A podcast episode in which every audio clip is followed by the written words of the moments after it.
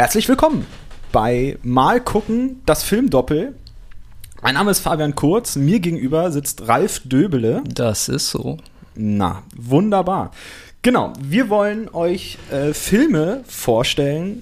Das sagt ja auch schon der Name, das Filmdoppel. Wir sind zwei Leute und jeweils ein Film wird pro Folge vorgestellt. Also ein Film pro Person. Genau, jeder von uns bringt einen mit. Meistens Filme abseits des Mainstreams, auch Filmklassiker, die meiner Meinung nach nicht in Vergessenheit geraten sollten. Das stimmt. Also die ganze Bandbreite ist da.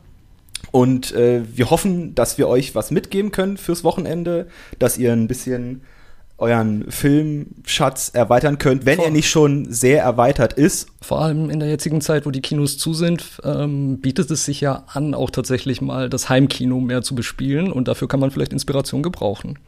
Und ich meine, heutzutage ist ja Netflix vermutlich schon durchgeguckt, Also würde ich davon ausgehen. genau, gebinged. Und äh, da habt ihr vielleicht Ja. ein paar, Sehr gut für eine Folge, wo wir gleich einen Netflix-Film vorstellen wollen. also das ist ein bisschen rückschlüssig, was wir hier machen. Ja. Aber ist egal. Vielleicht sollen wir den lieben äh, Zuhörerinnen und Zuhörern erstmal erzählen, wer wir eigentlich sind und warum sie uns zuhören sollten. Ja, dann bitte, du hast es aufgebracht, erzähl doch mal. Ja, eigentlich ist es komplett Fabians Schuld, dass wir hier sitzen, denn er kam eines Tages zu mir und meinte, er braucht dringend eine Plattform, wo er über Film sprechen kann. Hört sich jetzt so an, als wäre ich richtig bedürftig. Ko Kommunikation. Es kam tatsächlich so rüber, ja, ein bisschen. Okay, gut, dann gut. Ein paar Freunde können auch ein Lied von singen, die habe ich auch schon gefragt. Äh, aber keiner hat so enthusiastisch zugesagt wie Ralf, der ja auch Filmfan ist, sonst Ja. würden wir hier nicht sitzen. Großer Filmfan seit meiner Kindheit. Was war der erste Film? Der erste Film war ein ähm, John Wayne-Film, Hatari, ähm, der, glaube ich, international nicht so bekannt ist, aber in Deutschland ziemlich bekannt ist. Also das ist zumindest ein Film, den, glaube ich, jeder in der Generation meiner Eltern und wahrscheinlich auch deiner Eltern ähm, kennt über ähm, Tierjäger in Afrika mit so einem internationalen Cast. Und ähm, mein Onkel hatte den auf VHS und ich habe den von vorne bis hinten geguckt. Also jeden äh, Tag, wenn ich bei meiner Oma war, ähm, äh, wanderte die Kassette in den Rekorder und ich habe eine Stunde geguckt und dann kam ich am nächsten Tag und habe weitergeguckt und habe dann wieder zurückgespult und von vorne angefangen und es ging, glaube ich, mehrere Wochen lang so. Also das war mein erster Lieblingsfilm. Ich glaube auch diese Filme, die man so am laufenden Band guckt, sind so die Filme der Kindheit. Also bei mir ist es so, meine Mutter hat, wenn sie gebügelt hat, meistens samstags, äh, immer gern so Fantasy-Filme geguckt. Und da komme ich natürlich auf den Herrn der Ringe. Und den würde ich so als, ja, so meinen Film beschreiben, weil ich den so oft gesehen habe, so am laufenden Band und immer so Ausschnitte, so ein paar. Als kleines Kind immer natürlich ein bisschen weniger vom Film gesehen. Je älter man wurde, dann immer irgendwann ein bisschen mehr, bis man ihn irgendwann ganz gesehen hat. Ah, guck Und- mal, die sagen uns schon, dass wir irgendwas Falsches erzählen. Ja, genau, das ist hier die Rathausglocke. Wir nehmen am Rathaus Schöneberg auf. Ja, äh, im Rathaus Schöneberg Im wir auch- Rathaus Genau, wir sind, wir sind, was wir sind überhaupt so gut. nicht stimmt. Wir, wir sind schon im, im Rathaus drin. Ja, die Bastion fürs äh, Filmgeschehen. Aber Feelgood-Filme, die einen ein ganzes Leben lang begleiten, da ist schon was dran. Also im Lauf der Jahre kamen noch weitere hinzu, aber ich weiß, dass wenn ich jetzt die Blu-ray von Hatari einlegen würde und ich einen schlechten Tag habe, dass es mir danach auf jeden Fall besser geht. Das stimmt. Wobei ich auch letztens wieder mal so einen Disney-Film gesehen habe. Diese alten ähm, Zeichentrickfilme. Bernhard und Bianca. Ja, natürlich, da war ich sogar im Kino. Robin Hood. Da seht ihr auch, das ist sehr gut. Da war er sogar im Kino. Der Film ist aus den 40ern. Ihr wisst, wie alt Ralf ist. Ralf Also ist 100. erstens war es Bernhard und Bianca 2. Und zweitens war das 1991 oder so, glaube ich, da dass so eine Fortsetzung kam. Oder es war eine Wiederaufführung, das kann ich gar nicht genau Nee, doch, sagen. es gab, eine, es gab eine Fortsetzung, die spielt in Australien. Ja, genau. Die ist auch gar nicht mal so schlecht. Ich finde aber den ersten besser. Mit Snoops. Eine Maus. War jetzt ein ganz kurzes, eine ganz kurze Impression, die gar nicht mal so gut war. Aber davon gibt es auch bald mehr. Äh, wir werden ordentlich in die Filmkiste greifen. Genau, und äh, dabei wird äh, sicher auch, wie gerade eben thematisiert, wie ähnlich wir uns eigentlich äh, sind. Beziehungsweise, genau, also ja. mit einem kleinen Augenzwinkern. Äh, wir haben einen erheblichen Altersunterschied, wenn wir das sagen, sagen wir das jetzt einfach mal so? Ja. Ich bin fast 40. Ralf ist fast 40, ich bin fast 20. Genau. Wir sind genau 20 Jahre auseinander. Umso interessanter ist die Erfahrung mit Filmen. Genau. Also wir haben wirklich festgestellt, dass wir teilweise komplett unterschiedliche Dinge an Filmen gut oder schlecht finden, Dinge in ihnen sehen oder auch nicht sehen. Ähm, auch von der Perspektive her, dass ich schwul bin, du bist hetero, was auch noch äh, manchmal zu lustigen Diskussionen führt. Ähm, ja, Genau. Und ansonsten, äh, wenn wir nicht vor dem Mikro sitzen, bin ich ähm, freier Journalist und Autor, ähm, arbeite unter anderem fürs ZDF. Da bin ich mitunter in der Sendung Hallo Deutschland als Krim Kriminalitätsexperte zu sehen und ähm, arbeite auch für die sehr, sehr guten ähm, Fernseh- und Filmplattformen TV Wunschliste und Fernsehserien.de. Ich für meinen Teil äh, arbeite beide nicht beim Fernsehen. ich äh, studiere an der Freien Universität Berlin Film- und Theaterwissenschaft. Daher vielleicht auch so ein bisschen, äh, ja, ist jetzt ein Anspruch, den ich jetzt nicht gleich hier reinhauen möchte, dass ich jetzt derjenige bin, der gleich mit großen Film Filmanalysen herkommt.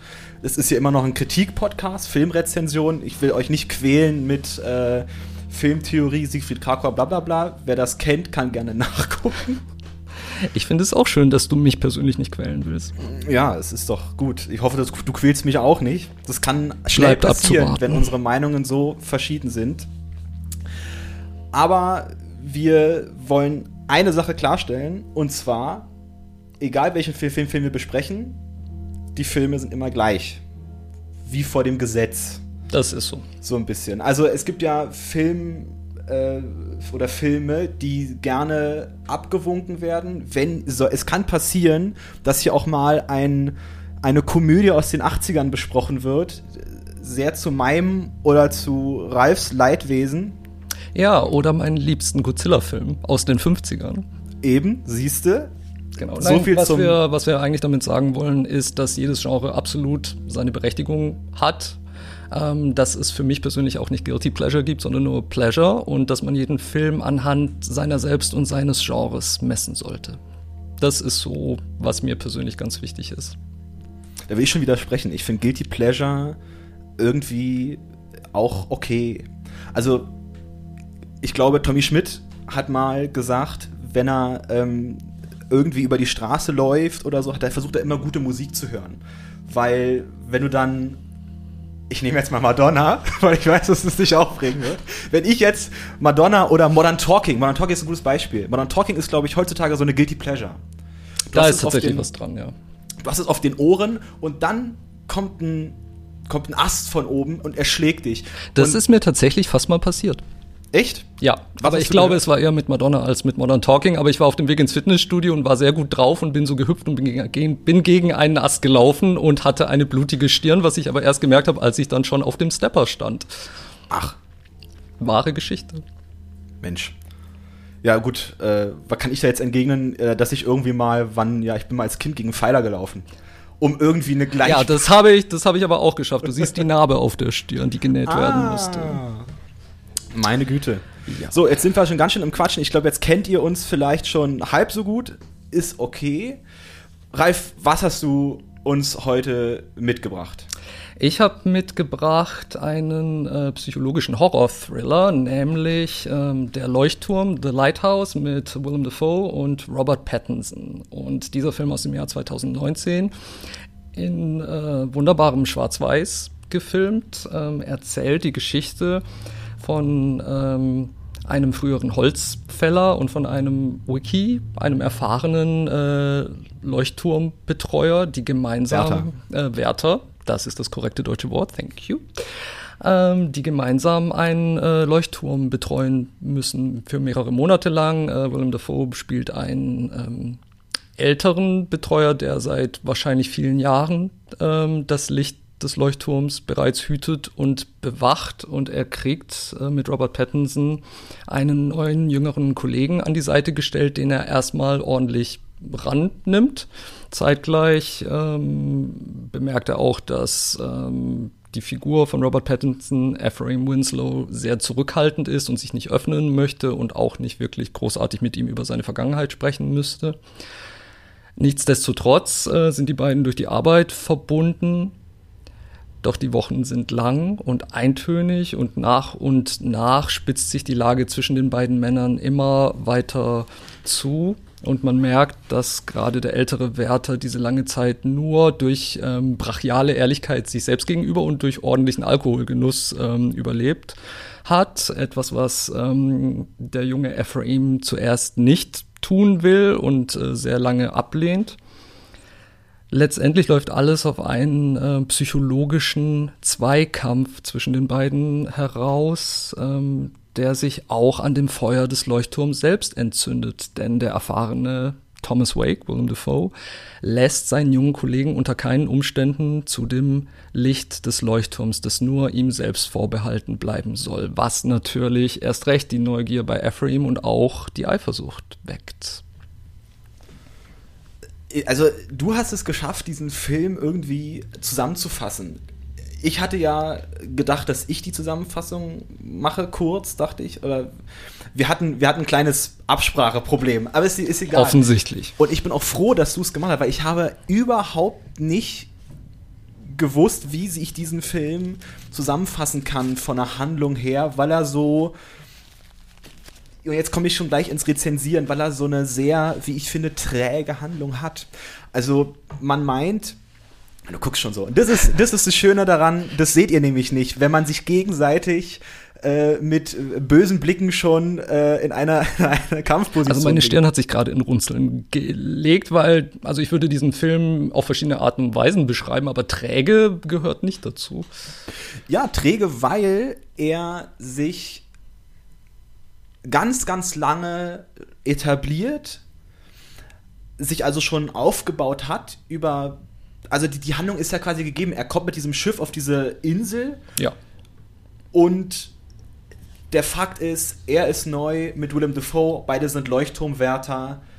Nach, glaube ich, fünf Minuten, wo sie ein bisschen das Leben gezeigt haben, ist schon klar, okay, es ist ziemlich eintönig und viel Xove wird auch. Das ist so. Und es hat so ein bisschen gebraucht, bis ich gesehen habe, okay, dieser Film will Horrorfilm sein, will Thriller sein. Ja, aber will er wirklich Horrorfilm sein? Also so dieses Gefühl hatte ich gar nicht, weil was, was ich zum Beispiel ähm, sagen würde, ähm, ist, dass ich die Atmosphäre wahnsinnig schön finde, die generiert wird, auch ähm, durch die Art und Weise, wie es gefilmt wurde. Also es wurde, wie gesagt, in Schwarz-Weiß gedreht auf Film, nicht digital und ähm, gedreht in diesem sehr, sehr alten ähm, 19 zu 16 Format. Also das ist nicht mal das alte Fernsehformat 4 zu 3, sondern es ist noch ein spezielleres Format, das nur eine ganz kurze Zeit in der Filmgeschichte tatsächlich en vogue war, nämlich mm, in der Zeit, wo ähm, der Tonfilm sich durchgesetzt hat, also Ende der 20er, Anfang der 30er. Zum Beispiel M, eine Stadt sucht einen Mörder, ist ein bekanntes Beispiel dafür, für einen Film, der auch in diesem so, ähm, wie soll ich sagen, Boxformat gedreht wurde. Und daran muss man sich auch erst gewöhnen, aber das ging bei mir eigentlich relativ schnell und dann fand ich es sehr schön, was sie damit gemacht haben. Aber worauf ich eigentlich hinaus wollte, war, dass ich würde dir insoweit zustimmen, dass der Film in, an manchen Stellen definitiv versucht, ein Horrorfilm zu sein und damit nicht wirklich erfolgreich ist. Zeitgleich mag ich einfach die psychologische Spannung und die dichte Atmosphäre sehr gerne oder mochte ich sehr gerne und hatte einfach riesigen Spaß damit. Also ich habe mich kein einziges Mal gegruselt, aber es war mir dann egal, weil ich mit anderen Faktoren so viel Spaß hatte. Das stimmt. Also als Bergmann-Liebhaber kam ich auf meine Kosten, weil der Film mit dem wunderschön schwarz-weiß, mit dem der Film arbeitet, echt gut umzugehen weiß. Also ich glaube, Robert Eggers hat sich da was bei gedacht, sichtlich. Und ich glaube, der Film wurde auch sogar in Schwarz-Weiß auch aufgenommen. Also Soweit ist, ich weiß schon, ja. Also gängig, habe ich gehört, ist wohl, dass man, oder heutzutage, ich verstehe gar nicht warum, filmt man wohl auch Farbe und dann danach erst Schwarz-Weiß. Also mich würde überraschen, wenn sie das so gemacht haben, weil ich habe zum Beispiel gelesen, dass ähm, dass sogar die Linsen, die sie bei den Kameras verwendet haben, aus der damaligen Zeit waren, also aus den 20er und 30er Jahren. Deshalb würde es mich wundern, wenn sie dann nicht auch entsprechendes Filmmaterial benutzt hätten, soweit es halt möglich war. Ich glaube schon, sie haben den realen Schwarzwald aufgenommen und das sieht man auch. Also ich finde, die, die, die Lichtsetzung und also der Film ist natürlich auch super nachbearbeitet, also die hat ein hochwertiges Filmmaterial. Es sieht nicht aus wie so ein alter Film aus der Kramkiste. Auf jeden Fall.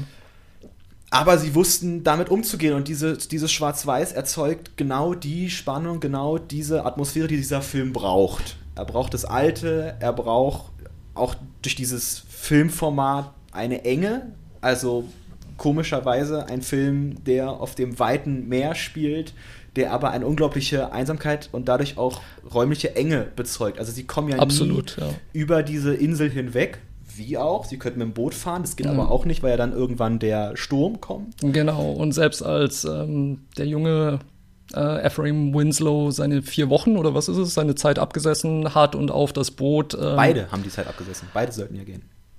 Tatsächlich? Ja, ja, er sollte auch gehen. Also Okay. Willem Dafoe. Gut, dann habe ich das nicht so verstanden, aber ähm, jedenfalls warten sie ja auf dieses Schiff und es kommt nicht. Wobei allerdings zu diesem Zeitpunkt im Verlauf des Films schon ähm, die Frage nach Raum und Zeit oder vor allem nach Zeit komplett außer Rand und Band gerät und man ist sich schon gar nicht mehr sicher, ob man tatsächlich noch eine so eine lineare Zeitebene hat, der man folgt, oder ob man sich bereits nur im ähm, zum Beispiel in Robert Pattinsons Kopf aufhält. Das stimmt. Ja, er sagt ja an einer Stelle, ähm, der, äh, der Charakter von, du, du hattest die, die Namen, wie heißt der Charakter von Willem Dafoe? Thomas Wake. Thomas Wake, der sagt ja auch an einer Stelle, ähm, sag mir, wie lange sind wir schon auf diesem Felsen, glaube ich. Also, how long have you been on this rock? Five weeks, two days. Also die Zeitlichkeit, sagst du ganz klar, ist aufgehoben, obwohl dieser Film ja zeitlich, glaube ich, sehr eingeordnet ist. Also er spielt ja Ende des 19. Jahrhunderts. Ja, so habe ich, so würde ich das 20.. auch einordnen. Also auch die, das Szenenbild ist in Ende des viktorianischen Zeitalters. Ja, Ja. Ja, ist ein bisschen. ja, als äh, Ex-Geschichtsstudent kann ich dem zustimmen. Ah, herrlich. genau. Dann kommen wir vielleicht mal auf den Cast. Ja, sehr also, gerne. ich finde, die beiden funktionieren nur halb so gut. Inwiefern? weil sie beide, glaube ich, ein ziemliches Method Acting an den Tag gelegt haben. Robert Pattinson, so wie ich gesehen habe, ein bisschen mehr. Bei Method Acting bin ich irgendwie immer irgendwie in einer. Erklär doch den Zuhörerinnen und Zuhörern erstmal, was Method Acting ist. Das stimmt. Also Method Acting ist eine Schauspielmethode, die von Lee Strasberg entwickelt wurde. Mhm. Ähm, der hat auch eine, die ganz, also ganz berühmt ist da diese Lee Strasberg Academy in, In, New York. York. Ne? Ja. Und Method Acting ging, also besteht daraus, dass man sich sehr intensiv auf eine Rolle vorbereitet, sehr intensiv sozusagen diese Rolle lebt. Ähm, Heath Ledger ist vielleicht ein gutes Beispiel, der hat sich für den Joker irgendwie einen Monat, zwei Monate in einem Hotelzimmer eingesperrt, um das zu studieren. Joaquin Phoenix, Leonardo DiCaprio, die Christian Bale, der sich abmagert für ähm, den Film, dessen Name mir gerade nicht einfällt. The Mechanic. That's the one.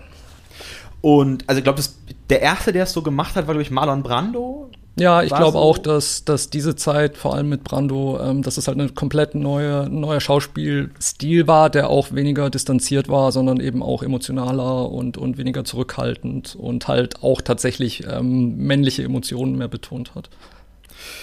Um wieder auf den Film zurückzukommen. Und da ist es so, beim Method Acting kann es oft passieren, dass das nicht ganz so gut funktioniert, dass man plötzlich merkt, oh, okay, jetzt will er da zu viel. Und teilweise war es bei Robert Pattinson so. Robert Pattinson schätze ich sehr. Also ich finde, dass, ich habe Twilight nie gesehen, Ich tatsächlich auch nicht. glaube, will ich auch nicht. Aber Aber warum? Und er selber hat aber, ich glaube, da gab es einen Film von, ich glaube, Cosmopolis von David Cronenberg. Er hat dann angefangen, so ein bisschen mit Cronenberg zu arbeiten.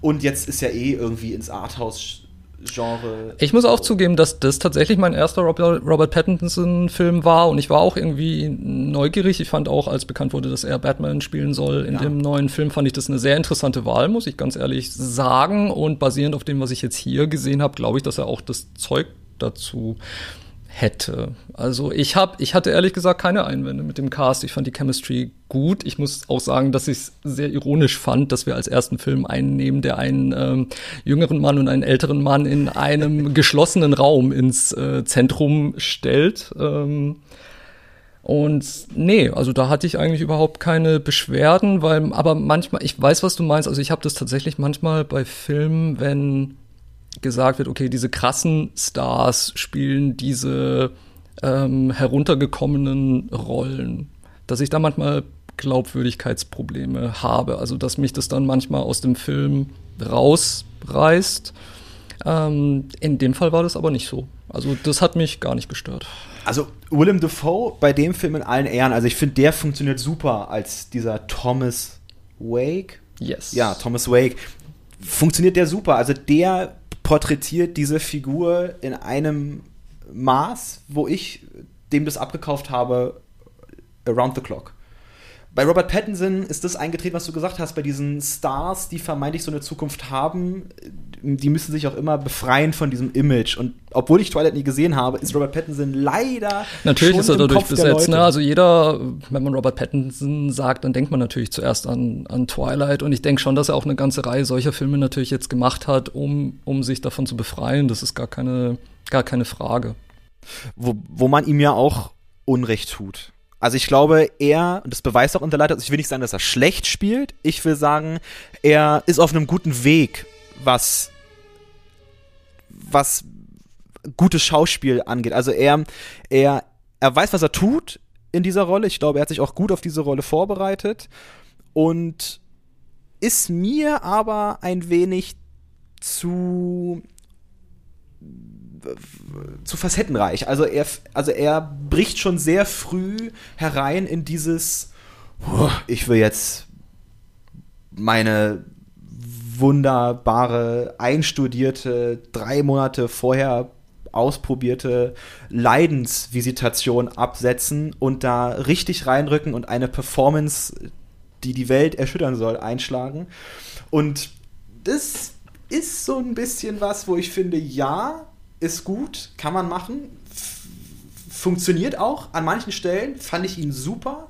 Gerade am Ende, die tolle Szene, wo er in das Licht hineinfasst, ist eine Szene, komischerweise, die, die ich sehr gut gespielt fand. Also dieses von, von Verlangen, von Lust kommen hinüber in großem Leid, in Schmerz, ist wirklich gut gespielt, aber so an manchen Stellen wirkt es irgendwie nicht so ja nicht so sehr authentisch. Und zwar eine Stelle, die kann ich sogar beschreiben. Da gibt es eine Stelle, in dem er ähm, nebst den ganzen Aufgaben, die er zu tun hat, muss er auch den, äh, den Nachttopf ausleeren. Und den schüttet er in einer Brandung gegen den Wind. Was passiert? Das ganze, der ganze Morast haut ihm ins Gesicht. Was man tatsächlich wissen könnte. Und äh, dann wird so gewartet und dann schreit er. Im Sinne von, scheiße, mein Leben ist nun wirklich am Ende. Und das war so eine Szene, die hätte ich aber, das würde ich da schon würde ich dir sogar recht geben. Also das, aber ich weiß nicht, da war eher so, ähm, für mich war das eher die Konstruktion der Szene als, also das würde ich nicht mal ihm zum Vorwurf machen. Das ist auch so wie, wie manche von diesen Horrorszenen, also auch, wo er dann die Axt auspackt und durch die Gegend rennt und so und dann, ähm, das, das sind so diese, auch Teil von diesen Schocker-Momenten, denen es eigentlich gar nicht bedurft hätte. Also für mich wäre der Film noch besser und ich fand ihn schon ziemlich gut, wenn man auf, ähm, auf solche so Hammer, Hammerhaut drauf Momente verzichtet hätte. Das stimmt. Ich habe mir, also ich habe diesen Film auch angenommen als psychologisches Drama und das ist er, glaube ich, auch. Aber er wird ja oft als Horrorfilm beschrieben. Ja, und das finde ich wird dem irgendwie gar nicht so gerecht, weil ich finde, damit äh, programmiert man ein potenzielles Publikum auch, ähm, also da ist die Enttäuschung eigentlich vorprogrammiert, weil das gibt dann nicht her. Aber wenn man es halt einfach nur, ähm, wenn man in Anführungszeichen keine Erwartungen hat, außer vielleicht ein Thriller, ähm, dann hat man, glaube ich, sehr viel mehr Spaß damit. Aber da du ja auch schon vom äh, Licht gesprochen hast, das Licht als äh, der Ultima ultimative MacGuffin, der den Film nach vorne treibt. Ähm, Was ist ein MacGuffin? Vielleicht erklären? Äh, MacGuffin ist ein Begriff, der auch über Hitchcock äh, kreiert wurde. Also es ist ein, es ist etwas, das den Film vorantreibt, das das Handeln der Figuren vorantreibt, das aber eigentlich für das Publikum komplett unerheblich ist ist. Also zum Beispiel ein bekanntes Beispiel ist, ähm, die Charaktere in die 39 Stufen jagen hinter etwas her und am Schluss äh, des Films erreichen sie es auch, aber das Publikum erfährt nicht wirklich, hinter was sie eigentlich her waren, aber das Publikum hatte trotzdem Spaß mit der mit der Jagd. Also es ist eigentlich so ein, so ein Instrument, mit dem man sagen kann, der Weg ist das Ziel. Ein populäres Beispiel ist, glaube ich, der Koffer mit Marcellus Wallace Seele aus Pulp Fiction. Ja, genau, das ist eigentlich ein sehr gutes Beispiel. Auch mit Licht gefüllt. Das bringt mich halt eigentlich zu der wichtigsten Frage des Films, die man, glaube ich, gar nicht unbedingt beantworten muss oder kann oder sollte. David Lynch würde uns jetzt wahrscheinlich hauen, ähm, weil er nicht wollen würde, dass man das Geheimnis lüftet. Aber worum geht's in dem Film für dich? Ja, das frage ich mich oft bei Filmen. Dieses, was will der eigentlich? Was wollte uns der Autor damit sagen? Und es ist, glaube ich, ähm, Einsamkeit. Einsamkeit, Isolation, psychologische Isolation, weil diese beiden Figuren ja ziemlich lange brauchen, bis sie einander wirklich sagen, wer sie sind. Gerade der Ephraim Winslow, der ja sich erst als äh, ganz er gibt sich aus als Ephraim Winslow, ist es gar nicht, sondern er ist auch ein Thomas. Ja. Thomas sonst wie. Genau.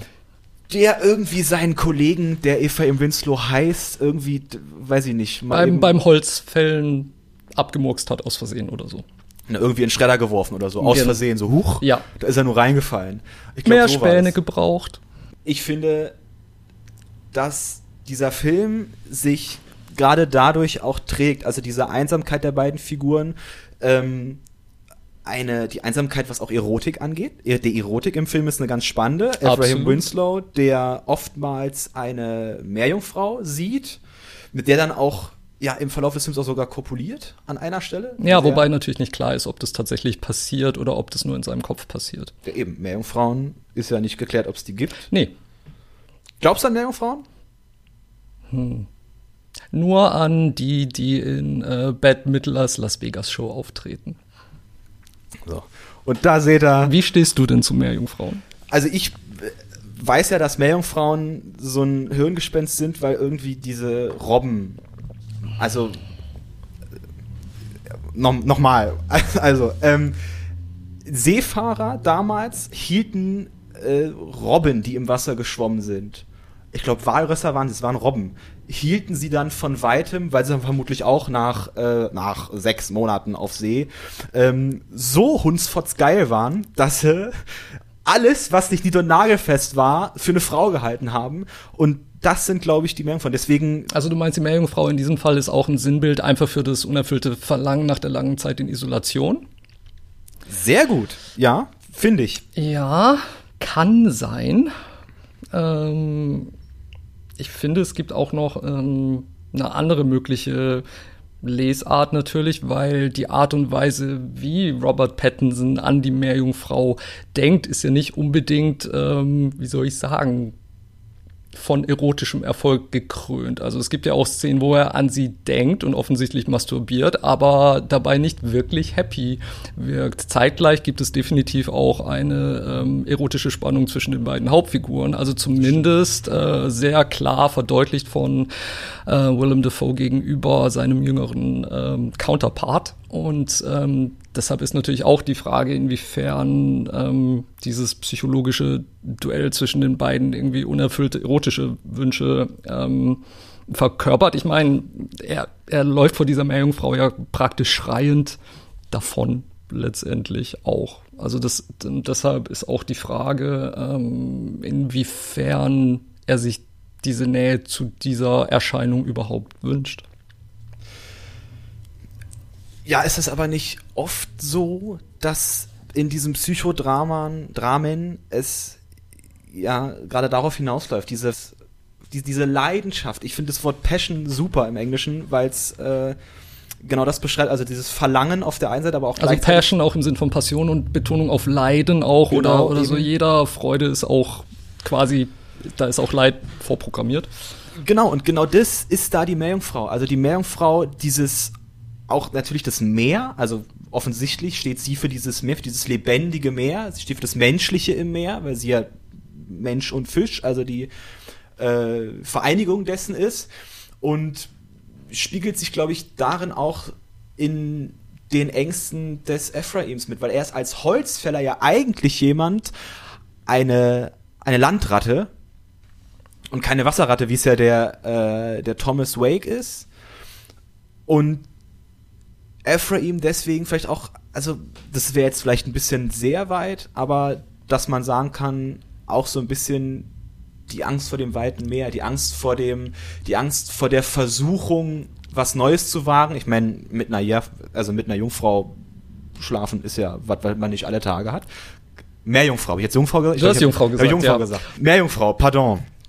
Wobei da auch die Frage sind, sind Meerjungfrau Jungfrauen?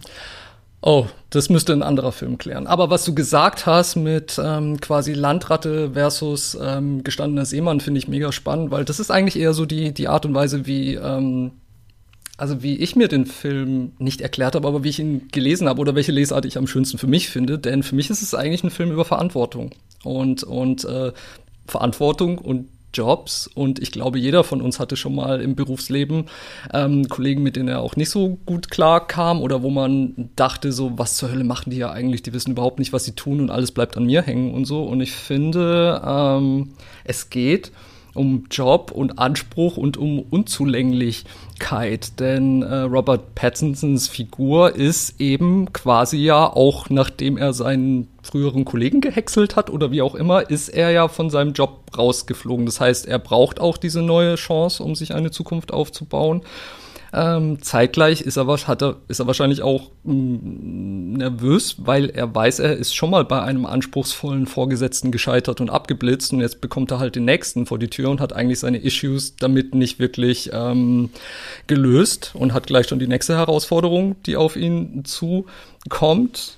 Und wenn man das Licht als Sinnbild für diese Verantwortung betrachtet, man merkt im Lauf des Films, okay, irgendwann ist er an diesem Licht, aber er kann mit diesem Licht, mit der Verantwortung überhaupt nicht um, umgehen und geht eigentlich auch äh, daran zugrunde.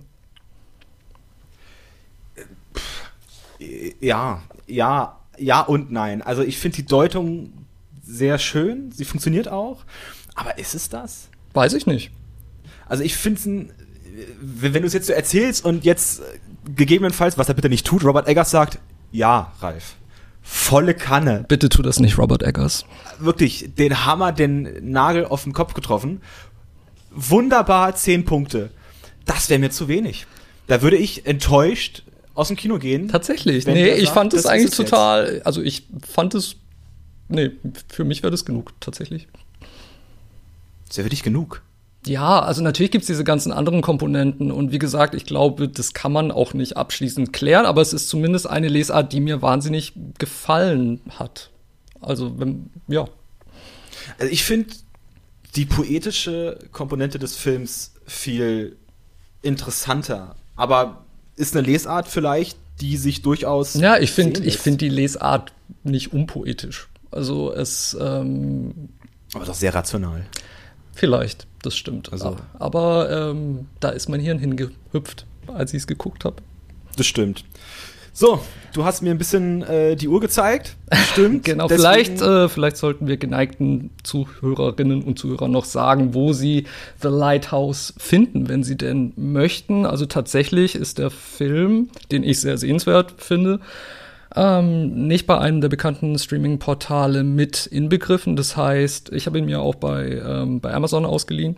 Mhm. Ähm, ist natürlich auch bei iTunes, Google Play, äh, Kauf- und ausleihbar und zeitgleich ist er auch auf DVD und Blu-ray erschienen und ich finde, da kann man schon mal das Geld dafür ausgeben.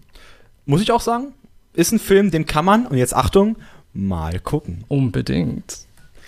Kommen wir zu dem anderen Film, den habe ich in Anführungszeichen mitgebracht. Wir, ja, ja, wollen wir das auch schon auflösen, das was irgendwie immer, also mitgebracht würde ja heißen, ich komme jetzt hierher und sag, oh, den Film musst du gucken. Nee, also wir machen uns, wir machen uns tatsächlich Gedanken über mögliche thematische Verbindungen, äh, egal wie rational oder seltsam oder lustig sie sein mögen. Und ich glaube, in dem Fall sind es zwei Filme, die in Schwarz-Weiß gedreht wurden und wo es einfach um zwei ähm, Hauptpersonen im psychologischen Clinch geht. Und auch nur zwei Hauptfiguren. Ganz genau. Alle anderen sind ausgeschlossen und damit kommen wir zu Malcolm and Marie, ein Film, der gerade auf Netflix ist. Ich glaube auch nur auf Netflix. Exclusive. Es ist ein Netflix-Film, der dort seit Februar online ist. Super. Das ist das, ist das Schöne daran. Ralf ist. Ich bereite mich vor und Fabian nicht. Für mich. Ja, ich, ich versuche dem Ganzen eine persönliche Note und eine etwas irrationalere Note zu geben als, äh, als du. Genau, und ich bin der bürokratische Sachmensch. Genau unbürokratisch verläuft, glaube ich, die Beziehung von, haltet euch fest, Sie heißen Malcolm and Marie. Und zwar, worum geht es in dem Film? Wir haben Malcolm, der ein angehender Filmregisseur ist. Ja, oder zumindest schon so weit, dass er eine große Premiere feiern konnte. Genau, er feiert eine große Premiere, Malcolm. Und seine Freundin Marie kommen von dieser Premiere nach Hause in ein schönes Anwesen Malibu. Sehr modernes Anwesen auch. Genau, wir erfahren dann, dass es nicht ihnen gehört, sondern ihnen von der Produktionsfirma zur Verfügung gestellt Genau. wurde, glaube ich. Ja. Und beide kommen an und man merkt sofort, Malcolm ist sehr happy, ganz klar. Seine Premiere verlief wohl sehr gut. Wer ist nicht so happy? Marie. Und das hat einen Grund, weil er ihr nicht gedankt hat bei seiner Rede auf der Premiere. Und da muss ich schon gleich einhaken, ist doch als Filmausgangspunkt genial. Fand ich super, das als Filmpunkt zu haben. Ein Regisseur dankt seiner Freundin nicht auf der, bei der Preisverleihung.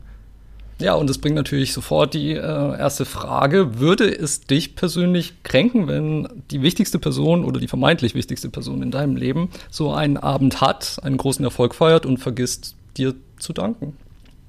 Ich glaube, ich, ich, ich könnte es gönnen. Man muss auch gönnen können, wie man so schön sagt. Und ich, ich könnte das gönnen. Also, jetzt kann ich auch ganz, ganz eklig sagen, vermutlich wäre ich derjenige, der auf der Bühne steht. Aber Ich glaube, ich wäre sehr sehr, unsympathisch. ich glaube, ich wäre sehr nachtragend. Nicht in einer bosha äh, bösartigen Art und Weise, aber ich glaube, ich würde das demjenigen so zwei Jahre lang mit irgendwelchen Witzen nebenbei immer wieder aufs Brot schmieren. Oder so. Meinst du? Ich glaube schon. Weil ja. ist es, ist es, und das hat mich auch so ein bisschen gestört dran. Ähm, das war ja in dem Film, natürlich, weil es ja die Haupthandlung ist, auch äh, sehr wichtig, ein sehr großes Ausschlagpunkt. Und ich hatte dann irgendwann so das Gefühl, dass ich sage, ja, mein Gott, jetzt entschuldige dich und die Sache ist gegessen. Ich meine, ihr habt euch ja eigentlich lieb. Naja, aber das ist ja nur der Ausgangspunkt zu vermeintlich tieferen Gräben, die diese Beziehung aufzuweisen hat. Das stimmt. Also dieser ganze Film wird dann natürlich mehr, als es am Anfang ist. Also dieses ganze Thema um du hast mir nicht gedankt, wird natürlich viel größer und es geht um ihre Vergangenheit, es geht um ihren Anteil an dem Film. Das fand ich auch gut, dass sie darauf wieder einspielen. Also sie will ja gedankt werden, weil sie meint, ihre, ihr Leben, das Leben, also das, der Film, der im Film besprochen wird, ist ein Drogendrama und sie hatte wohl auch ihre Drogenprobleme und er hat sie da so ein bisschen rausgeholt und sie sagt dann, sie hätte sich gerne was gewünscht, weil sie meinte, er hätte ihre Lebensgeschichte verfilmt. Genau. Und gerade da ist es auch ein schönes Beispiel dafür, wo ich denke, worum geht dieser Film? Und ich glaube, dieser Film geht in einem anderen Sinne um, was ist echt, was ist unecht. Weil Malcolm als Regisseur auf dieser Premiere auch gefeiert wurde, ach, er hat da einen Film gemacht, das wusste er und er hat, und er hat das, also der Film ist von ihm sozusagen, aber, Genau. aber er selber wird ja von Marie als unecht dargestellt, als jemand, der nichts erlebt hat. Als praktisch. jemand, der sehr behütet aufgewachsen ist, der sehr, ähm, also gut bürgerlich aufgewachsen ist und dass er, also sie wirft ihm implizit vor, er könne diese Story nur erzählen, weil er durch sie überhaupt in die Berührung mit drogensüchtigen Menschen gekommen ist. Genau. Und das entlarvt ihn ja ein wenig als diesen Macho, der da ein bisschen so rumläuft. Und sie, die am Anfang ihm ja auch dann, als sie nach Hause kommen, macht sie ihm sein Lieblingsessen, irgendwie Macaroni mit Käse. Und ist eigentlich so, dass sie sagt, ja, wir reden da morgen drüber, aber er in seiner Euphorie will da auch gleich drüber sprechen und fühlt sich auch so ein bisschen auf wie, ja, ähm, ist doch nicht so schlimm und hey, ist doch alles gut. Und dann bauscht sich eben dieses Gespräch weiter und weiter auf. Und für mich aber dann auch gab es manchmal Stellen, wo es ja dann auch wieder gut war. Also, da- also irgendwann pl plötzlich fangen sie sich beide wieder. Und dann ist es gut. Dann haben sie eine kleine Pause. Er hört Musik. Sie raucht. Finde, sie raucht sehr viel in diesem Film und auch manchmal sehr unnötig viel. Naja, generell finde ich auch, dass er sich halt dann lieber in seine Musikwelt zurückzieht, als sich tatsächlich mit ihr zu befassen, wenn es vielleicht besser gewesen wäre in dem Moment, um diesen äh, Streit zu beenden, der sich dann eben über die ganze Nacht hinzieht. Aber was du gesagt hast, trifft eigentlich auch auf meinen Eindruck zu. Es ist irgendwie ein Film für mich persönlich ähm, mit vielen interessanten Einzelteilen, der sich aber nicht so recht zusammenfügen will. Und ein, ähm, ein großes Problem, das ich damit hatte, was ironisch ist, da ich hier bei einem Filmpodcast sitze, ist natürlich die Frage, inwiefern ist dieser Ausgangspunkt tatsächlich und diese Welt, die sie beschreiben, tatsächlich interessant für Leute, die nicht unbedingt ähm, Teil dieser Filmbubble sind. Also sind die Beziehungsprobleme tatsächlich universell genug dargestellt, dass sie außerhalb von diesem ähm, self-referential, sich selbst reproduzierenden Tango zwischen den beiden etwas zu sagen haben. Ich glaube, dass wir bei diesem Film auch ah, es ist sehr schwer, weil ich, ich habe hab manchmal das Gefühl gehabt, dass diese Beziehung irgendwo zu sehr bösartig war. Verstehst du, was ich meine? Also es war irgendwie, da, da war eine Woge, die plötzlich so wusch gemacht hat und die beiden haben sich zerpflückt wie die Geier in der Luft. ja, aber ist es tatsächlich so? Lustigerweise muss ich da gleich einhaken, weil für mich war es genau umgekehrt. Also für mich war das nicht ähm, bösartig genug tatsächlich. Also es war wirklich, ich hatte das Gefühl, okay, offen, man muss zuerst sagen, John David Washington und ähm, Zendaya zusammen sind ein gutes Paar, sie haben Chemistry, ähm, ähm, sie spielen auch relativ gut, wenn auch nicht überwältigend. Aber ich finde dafür, ähm, es wird natürlich auch nie so ganz ausbuchstabiert, wie lange die beiden schon zusammen sind, wahrscheinlich schon eine Weile. Aber dafür finde ich, äh, drücken sie zwar gegenseitig ihre Knöpfe, aber nicht auf eine Art und Weise, wo man wirklich ähm, entsetzt davor sitzt und denkt so, um Gottes Willen, warum hat sie das jetzt erwähnt oder warum hat er das jetzt gemacht und Gott, jetzt hat er sie aber gekränkt oder so. Also ich finde das, insgesamt fand ich das alles noch relativ zahm und deshalb auch nicht immer hundertprozentig glaubwürdig. Aber was hat hat dir da gefehlt? Hat dir da die Eindrücklichkeit des Streits gefehlt? Weil ich das Gefühl hatte, dass da auch sehr viel im Subtext stattfand. Also beide, wie sie miteinander streiten, war auch viel über Emotionen, viel über Gestik, was da auch so ein bisschen die Torpedos abgefeuert hat. Ich finde, und das muss ich sagen, beide darstellerische Leistungen schon fast super. Also hatte ich wenig mit zu meckern. Ich fand Zendaya als Marie hat gerade am Ende, äh, als sie ihr Plädoyer spricht. Das ist wahr. Die letzte Szene im Schlafzimmer ist wunderbar. Eine unglaublich, also ich habe ihr diese diese Figur des Ich stehe hinter dir als Regisseur, ich bin diejenige, die an deiner Seite ist, die im Hintergrund gerückt ist, die selbst ihre Träume nicht wahrnehmen konnte und er kann das jetzt und sie wünscht sich einfach nur dieses Dankeschön. Und das fand ich am Ende wirklich gut gespielt. Da hat sie wirklich gut abgeliefert. John David Washington zum Beispiel hat sich im Gegensatz, also den man aus Tenet kennt, dem Film von Christopher Nolan. Ja. Da fand ich ihn ja wie den ganzen Film okay. Aber in Malcolm and Marie spielt, wie ich finde, John David Washington eine sehr ausgefüllte Rolle. Also er füllt die Rolle gut, er füllt sie nicht zu sehr. Also ich glaube, er hat da nicht, ich, ich breche das zu sehr aufs Method Acting Ich glaube, es ja. ist auch kein Method Acting, aber er ist, er ist auf jeden Fall sehr glaubwürdig in der Art und Weise, wie er diese leicht narzisstisch veranlagte Persönlichkeit darstellt. Stimmt. Und diese manchmal auch witzigen Momente des Films, also zum Beispiel, sie haben sich gestritten und sie ist weg und er guckt dann so hinter dem äh, irgendeinen Pfeiler nach einer Wand hervor und guckt, ob er in Ruhe seine Macaroni essen kann. Und dann ist er sie auch. Also dieses sich, ich, also der Film fängt auch damit an, nehmen sich die beiden gegenseitig überhaupt erstmal ernst und das tun sie am Anfang Auf, nicht. Äh, ja, ja, das, ja, das ist wahr. Das also stimmt. sie nehmen diesen Streit erstmal oder ich glaube also auf jeden Fall. Ich habe auch das Gefühl, dass dass die beiden wie gesagt, man hat von vorne bis hinten den Eindruck, dass sie sich tatsächlich sehr lieben, dass sie die wichtigste Person im Leben des anderen sind, aber dass sie wahrscheinlich auch nie wirklich bis zu diesem Zeitpunkt gelernt haben, wie sie überhaupt streiten. Also das, ähm, weil meistens erfolgreiches Streiten besteht ja auch darin, äh, man macht sich Luft, man bringt die Sachen auf den Tisch und dann versucht man weiterzumachen. Und das, äh, daran scheitern sie ja auch immer wieder im Lauf des Films, bis es dann tatsächlich zu dieser letzten Aussprache kommt, die wirklich sehr gelungen war.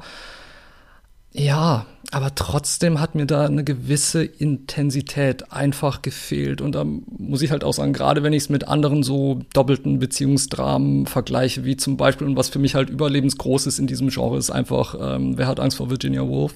Mit, Wunderbar. mit Elizabeth Taylor und Richard Burton und den habe ich vor ein paar Jahren noch mal ähm, mhm. auf der Leinwand gesehen sogar und da war ich hinterher einfach wie ein ausgequetschter Schwamm komplett fertig.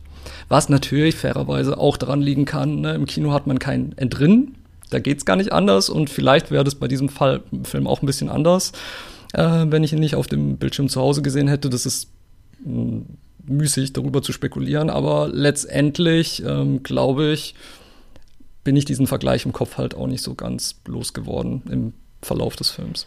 Und meine Frage an der Stelle, was macht für dich, weil das ist auch ein Punkt, der diese beiden Filme zusammenbringt, ist das Schwarz-Weiß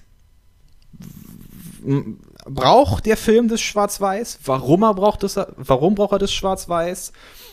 Oder warum braucht er es nicht? Und was schafft er da damit?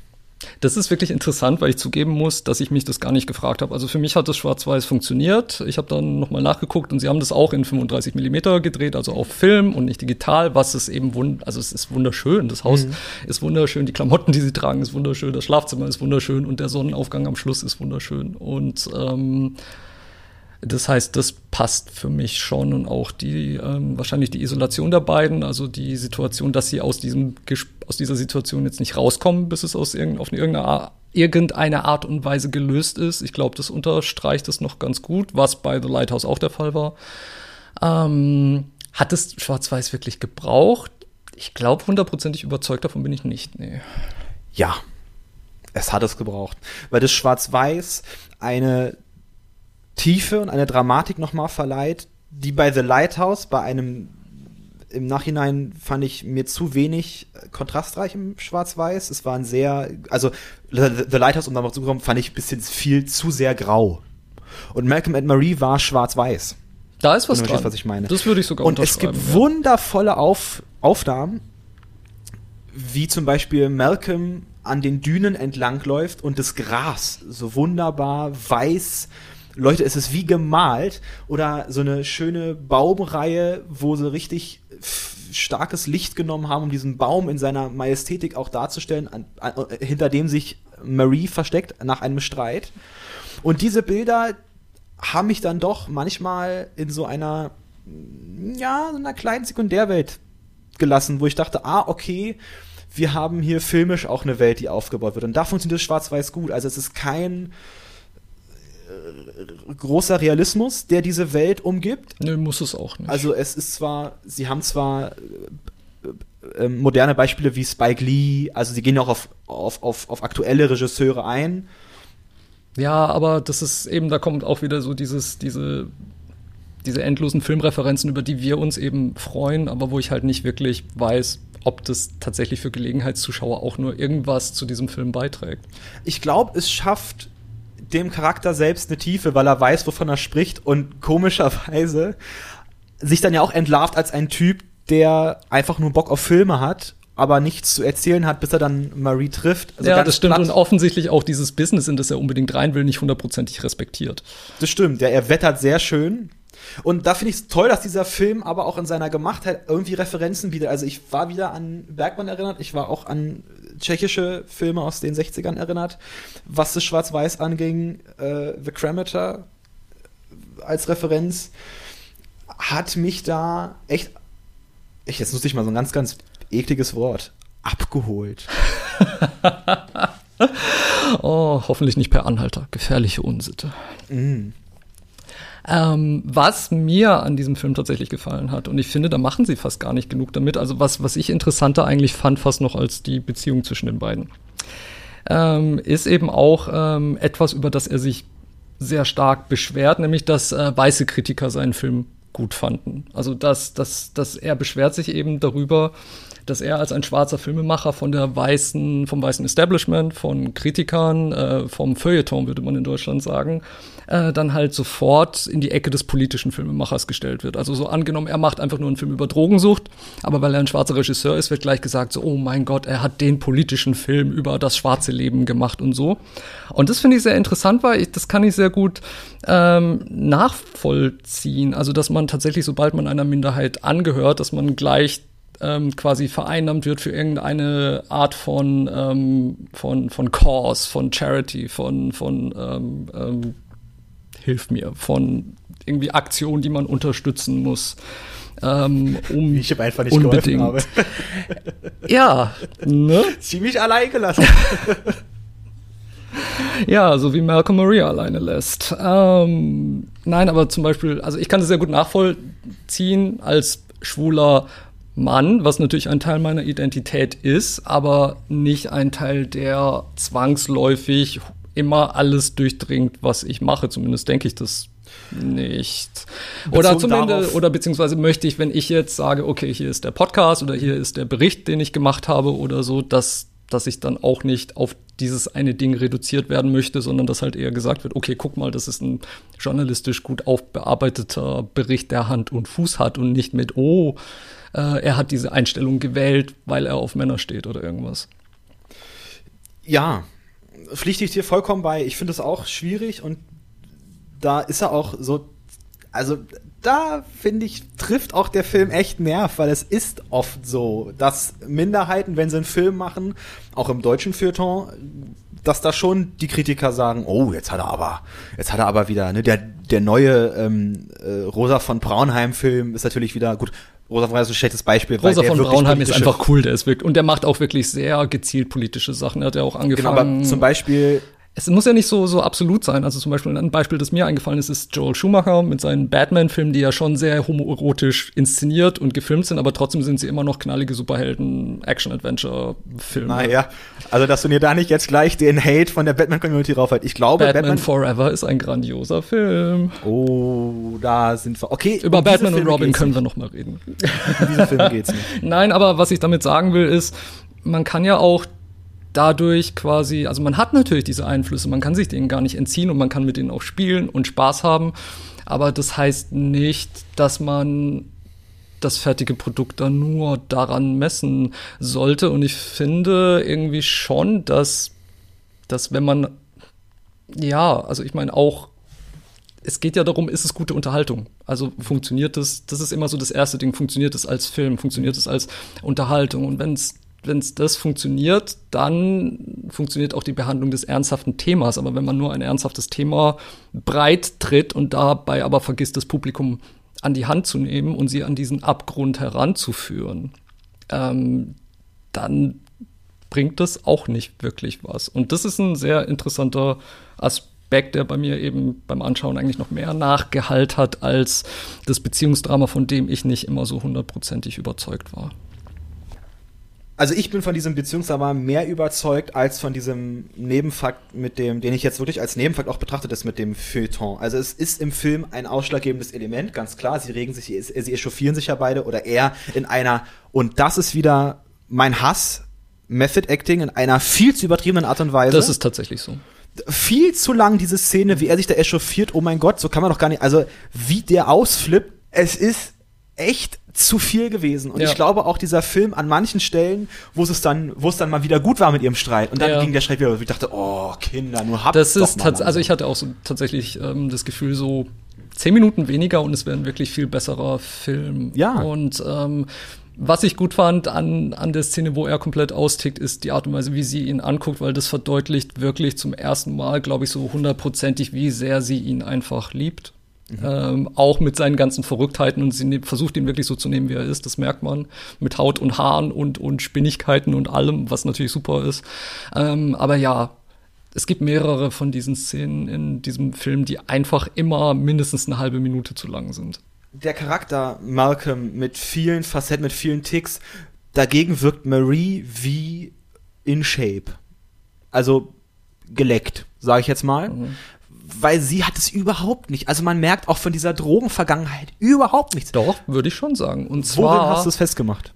die Tatsache, dass sie so together ist, dass sie sich so unter Kontrolle hat. Nämlich, um davon wegzukommen, es sah für mich so aus, als hätte sie wirklich, als wär, hätte sie sich Hilfe gesucht, als hätte sie, wäre sie nicht alleine davon weggekommen. Und um das zu schaffen, muss man Disziplin an den Tag legen, muss man, ähm, wie heißt es im Englischen, you have to work the program. Also man muss zu den, was weiß ich, anonymen Alkoholikern gehen, man muss die verschiedenen Sachen machen ähm, um erfolgreich längerfristig davon loszukommen. Und das, glaube ich, beeinflusst schon die. Ähm, sie musste sich mit sich selbst und ihren Dämonen mehr auseinandersetzen als er, glaube ich. Wenn der Film dir nicht gesagt hätte, sie sei drogenabhängig, hättest du ihre schauspielerische Leistung bis dahin in irgendeiner Weise als ehemals drogensüchtig angesehen, was Nee. man sehen kann. Nee, glaube ich nicht. Und das hat mir gefehlt. Also ich hab mir hat mir hat mir ein bisschen gefehlt, dass sie in ihrer schauspielerischen Art und Weise wirkte sie für mich wie eine unglaublich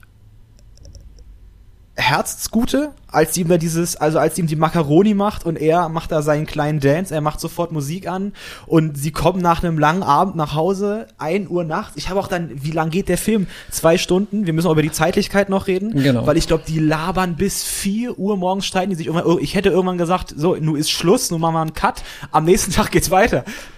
Aber das ist ja elendig lang und Das ist können so. nicht aufhören und also nach so einer Naja, durchzechten Nacht wäre doch irgendwann Schluss. Herzensgut finde ich das gar nicht mal wirklich. Ich finde, da kommen eher Das ist auch schon nett. Also wenn, also wenn du nach einer äh, dollen Feier nach Hause kommst und dein, und dein Herzblatt äh, macht dir äh, dein Lieblingsessen, in meinem Fall mit einem Gesicht, das wie 50 Tage Regenwetter aussieht. Für mich sind es, ist es alles ein Ausdruck von ihren Minderwertigkeitskomplexen, die noch durchkommen, mit denen sie immer noch zu kämpfen hat. Naja, aber das ist doch. Es ist, da kommt schon sehr viel Unausgesprochenes von ihr zum Vorschein, was sie nicht früher artikulieren konnte einfach. Was auch was ist, was ich persönlich sehr gut nachvollziehen kann, weil ich renne da auch manchmal noch einmal um den Platz, bevor ich tatsächlich Ja, die Büchse aufmache. ist ja, ist ja richtig. Klar, sonst käme es nicht zu dem großen Streit. Er entdeckt ja auch, dass sie sich unwohl fühlt. Worauf es mir ein bisschen drauf angeht, ist, dass ich sie am Anfang des Films auch nur als das wahrgenommen habe. Als eine Freundin eines Regisseurs, die sich um ihn kümmert, die für ihn da ist, die auch schon oft mit ihm gelitten hat, die ihm hilft, die eine Stütze für ihn ist und er dankt ihr nicht. Wirklich? Nee, für Und- mich war von Anfang an klar, she's pissed. Also irgendwas stört sie und das wird gleich knallen. Das war für, für mich von Anfang an klar. Ja, doch, das habe ich, das hab ich, das hab ich ja gerade nicht gesagt. Ich habe gerade gesagt, dass der, dass sie als Charakter erstmal so herankommt. Und natürlich ist sie beleidigt. Aber sie, aber sie ist für mich nicht das Model, die Schauspielerin, die hereinkommt und sauer ist, weil er ihr nicht gedankt hat, weil sie sich nicht repräsentiert wird. Ich dachte zuerst, sie wird nicht, sie ist sauer, weil ihr nicht gedankt wurde. Also das Prinzip von mir wurde nicht gedankt, was es am Ende ja auch ist, aber ja viel größer ist als das, was ich zuerst gedacht habe, was nämlich bloß dieses Mensch, du stehst jeden Tag auf, dein Kaffee ist schon gemacht und dafür kriege ich kein Danke zu hören. Ja. Was aber natürlich auch nur ein Symptom dieser tiefergehenden Probleme ist und es ist ja eigentlich auch von Anfang an klar. Also zumindest für mich war es von Anfang an klar. Dass da Also nicht die Spezifik, die spezifischen Sachen, was ihre Vergangenheit betrifft oder so, aber dass diese Auseinandersetzung und die Art und Weise, wie sie geführt wird, natürlich, ähm, natürlich auf was anderes hin, hinauslaufen muss. Klar. Ja, Ja. ja. So, bevor wir uns auch noch bis 4 Uhr morgens streiten. Stimmt. Deswegen auch gerade mein fünffaches Ja, weil ich jetzt so ein bisschen auch sehe, was die Zeit sagt.